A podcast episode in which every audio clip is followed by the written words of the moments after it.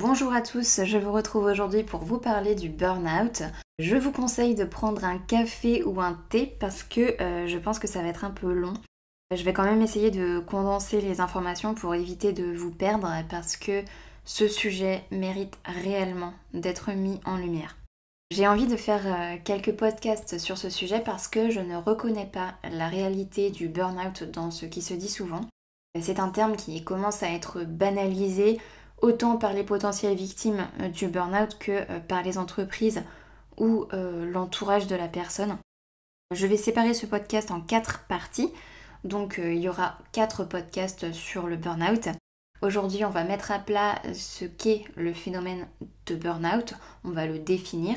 Dans le podcast suivant, je vous parlerai des causes du burn-out et ce qui facilite son déclenchement.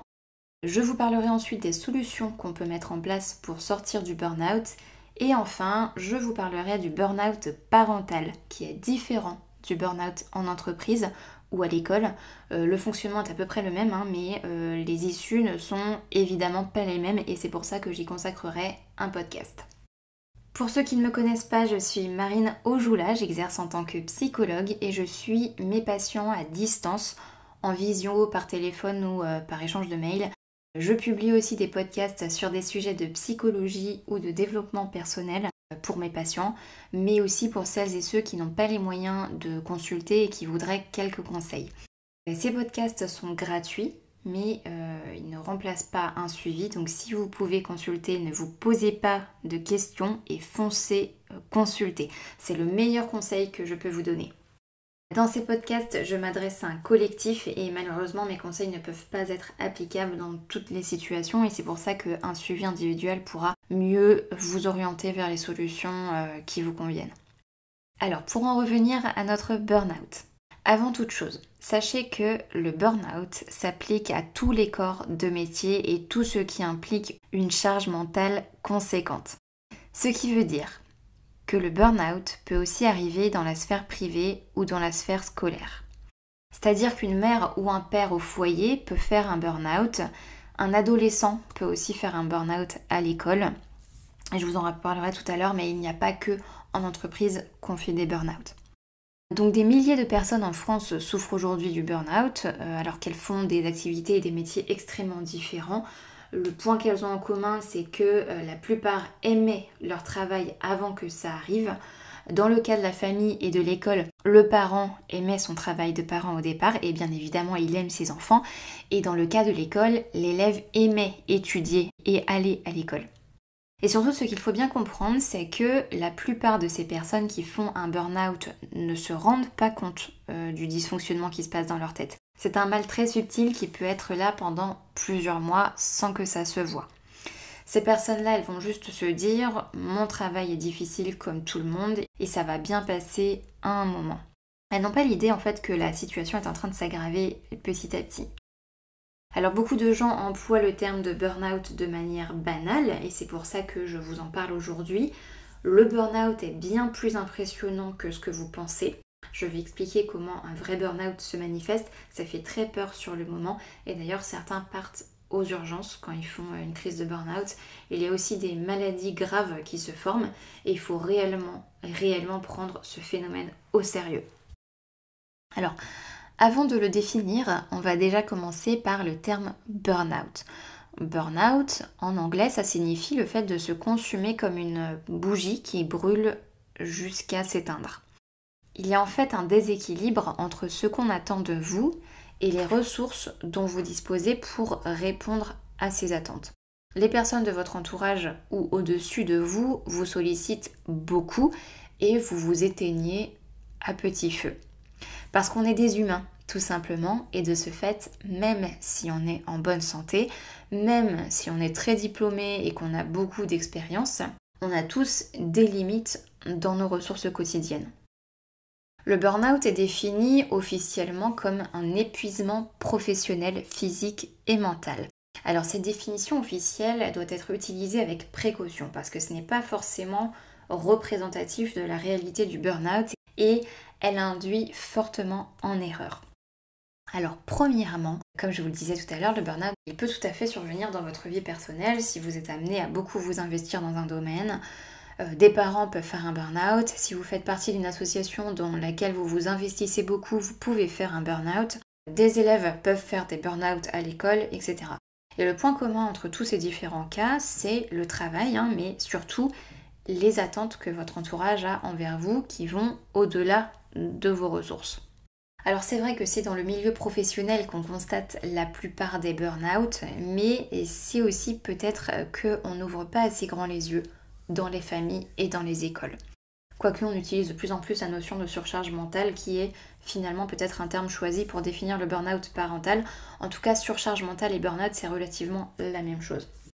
Alors il faut aussi faire attention avec le terme épuisement parce qu'il traduit de la fatigue uniquement alors que euh, le problème est ailleurs et que l'épuisement c'est juste la partie euh, visible de l'iceberg. Idem pour la dépression, il y a plein de gens qui disent que euh, le burn-out est une dépression, les médias le font aussi. Le problème avec la généralisation de ces termes en disant que le burn-out c'est une dépression et, un épuisement, c'est que on identifie mal le problème. Et quand un problème est mal identifié, on ne peut pas le résoudre correctement. Si on prescrit uniquement des jours de repos à une personne en burn-out sans rien faire d'autre, elle rechutera à la reprise de son travail. Idem si on prescrit des anxiolytiques à une personne en burn-out, le jour où elle les arrêtera, elle rechutera. Il est très important de bien connaître le processus de burn-out quand on veut en sortir, parce qu'on ne traite pas le burn-out comme on traite la dépression, et encore moins comme on traite une simple fatigue, loin de là. Ça arrange bien les entreprises de se dire que le burn-out c'est un épuisement, que c'est le salarié qui est fatigué ou déprimé, parce que comme ça, elles mettent la faute sur le salarié et elles ne se remettent pas en question. Donc on verra ensemble les causes du burn-out en entreprise et dans les institutions comme les hôpitaux ou les EHPAD dans le podcast qui suivra, car vous verrez qu'ils ne sont pas tout blancs dans l'histoire et qu'il faut arrêter de compter uniquement sur les jours de congé pour sortir du burn-out. Ça ne sert à rien et d'ailleurs beaucoup de personnes ne retournent pas à leur travail après avoir été mises en congé. Et quand elles y retournent, beaucoup rechutent dans leur burn-out. Ce qui est intéressant aussi, c'est que quand il y a un burn-out dans une entreprise ou dans une institution, on peut identifier d'autres cas de burn-out dans ce même endroit. Ce qui conforte dans l'idée que le burn-out ne provient pas entièrement de la victime, mais ça, comme je vous le disais, on en reparlera par la suite. Je reviens sur le processus de burn-out pour que vous compreniez bien ce que c'est. Alors, il y a deux phases principales dans le burn-out qu'il faut bien distinguer. Il y a d'abord les signaux d'alarme qui surviennent petit à petit sur une durée indéterminée. Ça peut très bien durer plusieurs mois. Et il y a la phase de crise du burn-out qui est immédiate, spontanée, qui peut être très impressionnante et qui dure quelques minutes, voire quelques secondes. Alors, dans la première phase du burn-out, c'est là que certains d'entre vous vont peut-être se reconnaître, votre corps vous envoie des signaux d'alarme pour vous avertir que vous vous dirigez doucement mais dangereusement vers le burn-out. Si vous reconnaissez des symptômes que vous avez dans ce que je vais vous dire par la suite, je vous incite fortement à consulter pour sortir de cette situation. N'attendez pas la crise et ne pensez pas non plus que vous allez échapper à la crise parce que vous n'y arriverez pas. Si vous ne faites pas quelque chose, vous allez vivre pleinement le burn-out comme je vais vous le décrire. Donc dans cette première phase douce et subtile du burn-out, vous pouvez déjà réaliser que les symptômes que vous avez actuellement, vous ne les aviez pas avant. Donc ça c'est déjà un premier point. Votre corps fabrique ces symptômes petit à petit et plus vous allez les ignorer et plus ils vont s'accumuler. Donc vous avez notamment le stress qui devient de plus en plus chronique, euh, cette anxiété de plus en plus fréquente et forte qui donne euh, la boule au ventre euh, quand vous vous levez le matin ou sur le trajet du travail et quand vous allez en réunion. Et cette boule au ventre, elle va rester de plus en plus pour être là toute la journée. Ce stress chronique est extrêmement mauvais votre santé et vous allez voir pourquoi. Il y a aussi le manque de confiance en vous. Vous allez même finir par douter de tout alors qu'avant euh, vous ne doutiez pas autant. Et arrive fatalement la fatigue qui s'installe petit à petit et qui ne s'en va plus, peu importe l'heure dans la journée. Si vous ne faites rien pour guérir ce stress et cette fatigue chronique, votre corps, il va vous envoyer des signaux plus créatifs qui là vont dépendre de chacun. Nos corps ont tous des manières différentes euh, d'exprimer le mal-être. Donc euh, certains vont avoir des migraines, d'autres des maux de ventre, des nausées, euh, de l'eczéma, des courbatures, de la tension artérielle élevée, des insomnies, vous avez plus faim, ou au contraire vous avez envie de manger en permanence. Et j'en passe, hein, le corps a un nombre infini de moyens de s'exprimer. Ne minimisez pas la créativité de votre corps qui saura vous envoyer les avertissements nécessaires pour que vous fassiez quelque chose. La plus grosse erreur que vous pouvez faire, c'est de ne pas l'écouter. Si vous n'écoutez pas ce que ces symptômes ont à vous dire, ils vont vous épuiser. C'est fait exprès. Le corps est là pour veiller à rester en vie et si vous continuez vers la crise, forcément, c'est votre corps qui prend le relais en vous arrêtant de lui-même. Le corps, c'est un peu comme une voiture. S'il n'y a plus beaucoup de batterie elle vous envoie des signaux d'avertissement et si vous continuez à vous acharner à la faire avancer alors qu'elle vous a prévenu que la batterie diminuait, elle va s'arrêter de fonctionner d'elle-même et euh, pour le coup le corps c'est un petit peu pareil. Si vous ne faites rien dans cette première phase de burn-out, vous allez finir par ne plus avoir la capacité de raisonner correctement, euh, d'être logique et donc d'agir. Et il est très difficile de travailler ou de s'occuper de sa famille dans ces conditions. À ce moment-là de cette première phase, il n'y a plus que vos émotions qui parlent et qui décident pour vous. Donc vous finissez par être passif et les seules ressources qui vous restent sont donc vos ressources émotionnelles, c'est-à-dire votre capacité à vous mettre en état de stress, à vous mettre en colère, à crier et à pleurer. En fait, en tant que proche d'une personne qui souffre d'un burn-out, on peut se poser la question du burn-out dans la mesure où la personne n'est plus comme avant et qu'elle a l'air de répondre uniquement par ses émotions. Pour terminer sur cette première phase de burn-out, on remarque en entreprise que la personne qui se dirige vers la crise du burn-out va souvent travailler encore plus. Elle est presque hyperactive, elle reste tard le soir. De loin, on peut même parfois se dire que cette personne, elle est passionnée par son travail. Mais en vérité, elle n'est pas forcément efficace et son travail n'est pas forcément si productif que ça et elle ne s'en rend pas compte. Par exemple, elle peut mettre deux heures à répondre à un mail alors qu'avant elle le faisait en 10 minutes. C'est un acharnement professionnel et une tentative de résistance à la fatigue et au stress. Et ça arrive tellement progressivement que souvent la personne et son entourage s'y habituent. Les symptômes passent presque inaperçus. Alors on sait qu'un tel est tout le temps fatigué et stressé et c'est comme ça. Personne ne se dit qu'elle pourrait potentiellement faire un burn-out. Et arrive la deuxième phase du burn-out, la vraie crise.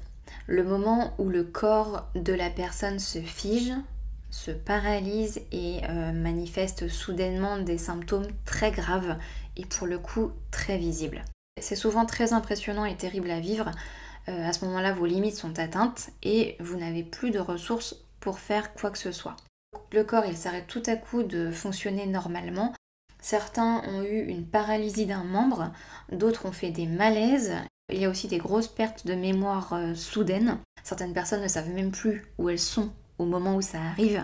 Et il est arrivé qu'un salarié a eu son cœur qui s'est mis à battre à moins de 40 pulsations par minute, donc euh, bah, il est parti immédiatement aux urgences.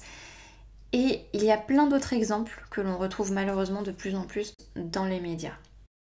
Alors qu'est-ce qu'il se passe exactement à ce moment-là? Alors en fait, le burn-out ressemble beaucoup à un traumatisme. Un traumatisme qui se serait produit doucement sur le long terme. Parce que le fait de ralentir le cœur, euh, de se paralyser, euh, de faire un malaise, etc., c'est un système que le cerveau met en place pour faire face au traumatisme.